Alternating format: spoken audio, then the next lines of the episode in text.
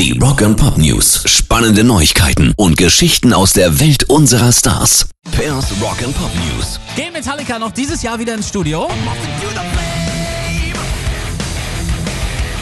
Klingt verdammt danach, denn jetzt hat Nachbassist Robert Trujillo auch Gitarrero Kirk Hammett bestätigt. Ich habe einen ganzen Sack voller Ideen für ein neues Album. Als ich 13, 14 Jahre alt war, haben Bands jährlich Platten rausgebracht, Kiss sogar alle acht Monate. Also nichts mit acht Jahren zwischen zwei Scheiben.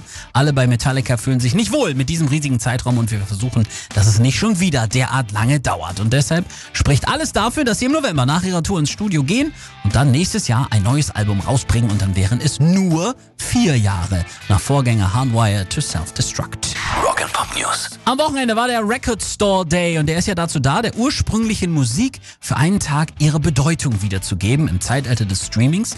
Viele meckern rum, dass das einfach gar nicht funktioniert, aber manchmal funktioniert es eben doch und zwar dank Bob Dylan. Here comes the story. Der sendete eine handsignierte Schallplatte nur einen Tag vor dem Record Store Day an einen Plattenladen in Dublin. Dazu die Botschaft für Tower Records Dublin. Danke, dass Sie noch Platten verkaufen. Bob Dylan. Und schon macht so ein Tag doch wieder Sinn. Danke, Bob Dylan. Pairs Rock and Pop News.